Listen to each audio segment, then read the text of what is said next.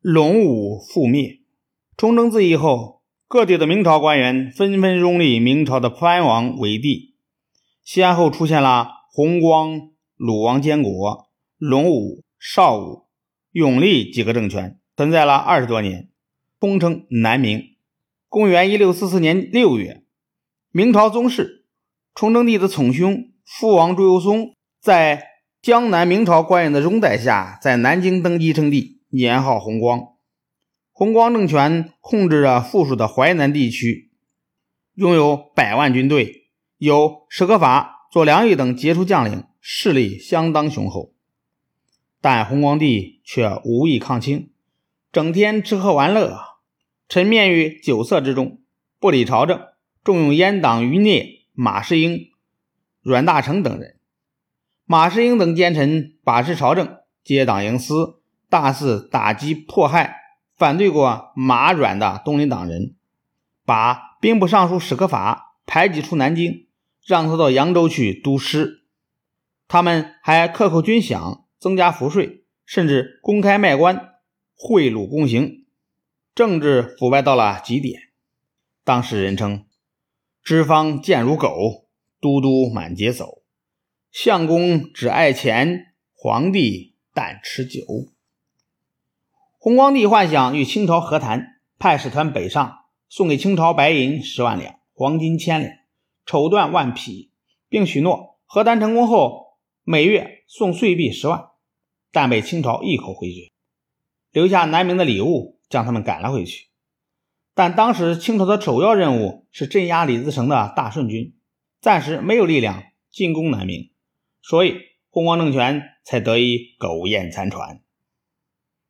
公元一六四五年，清军攻破潼关，大顺军败局已定。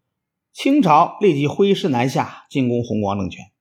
不料这时候弘光政权起了内讧，镇守武昌的大将左良玉以清军侧为名，讨伐马士英，率八十万大军顺江东下进攻南京。弘光帝和马士英急忙将江北的明军调回进行防御，削弱了明军。在江北防御清军的力量。不久，左良玉病死，妻子左梦庚率部降清。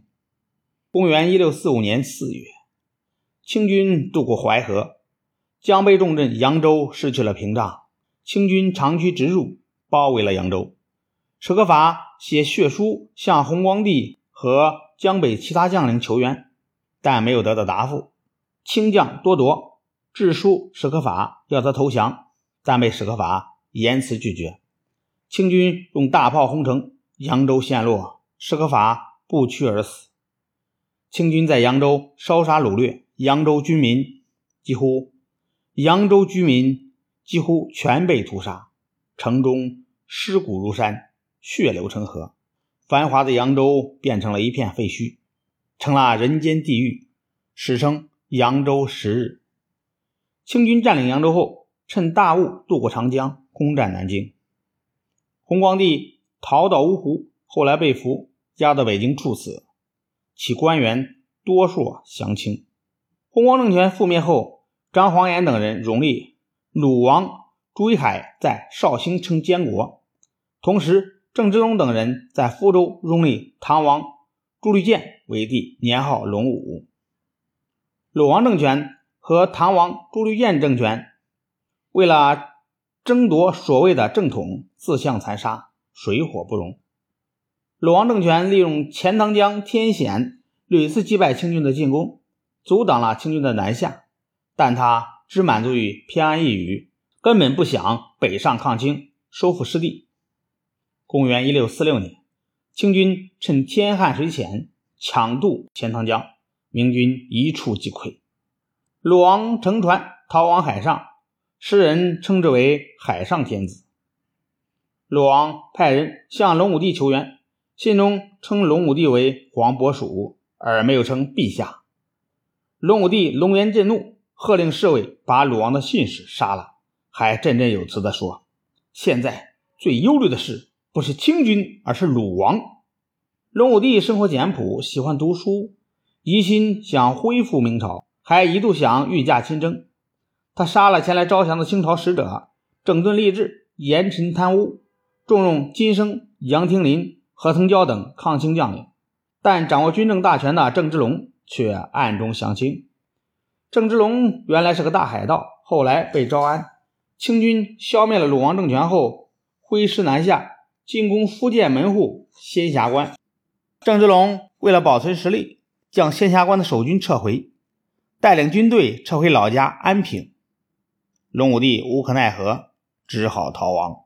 在清军乘胜追击的情况下，隆武帝竟然舍不得丢掉几十车心爱的书籍，前进的速度很慢，结果很快被清军追上。当隆武帝的人马到达闽赣边境时，本来可以迅速进入还在南明控制之下的江西省时，隆武帝却下令停下来，打开行李。晾晒龙袍，以便穿戴整齐的接受军民的觐见。这时，清军追了上来，隆武帝与大臣周世藩慌忙躲入关帝庙。清兵在庙前厉声呼喝：“朱丽艳出来！”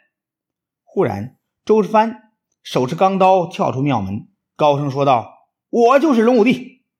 挥刀杀向清兵，结果被清兵乱箭射死。清兵进庙搜查。只见后门洞开，庙内空无一人。原来朱立建已经从后门逃入丁江城，后来城破被俘，朱立建在福州绝食而死。